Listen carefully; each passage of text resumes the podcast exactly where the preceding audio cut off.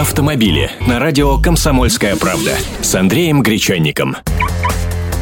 Здравствуйте. О предложениях, не ставших законами, сегодня поговорим. Чтобы путаницы не было, а то предлагают уйму всего, но до дела не доходит.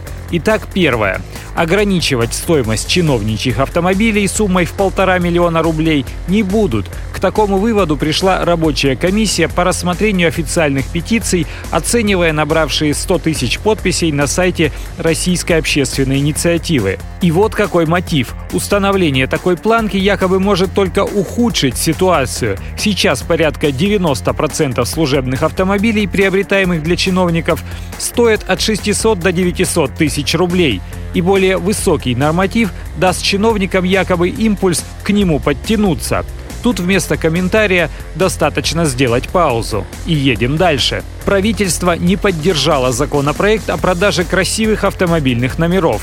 Его внесли в Госдуму еще в мае справедливоросы, предложив ввести повышенный тариф для тех, кто хочет получить регистрационный знак с красивым набором букв или цифр. Повышенный тариф – это стократное его повышение, то есть 150 тысяч рублей – в отзыве правительства сочли такое предложение противоречащим налоговому кодексу, который не предполагает разную плату за одни и те же юридические действия.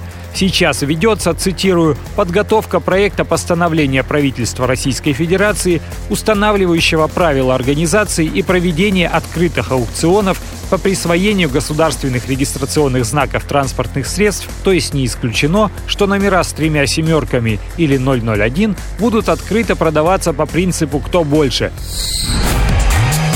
Автомобили с Андреем Гречанником.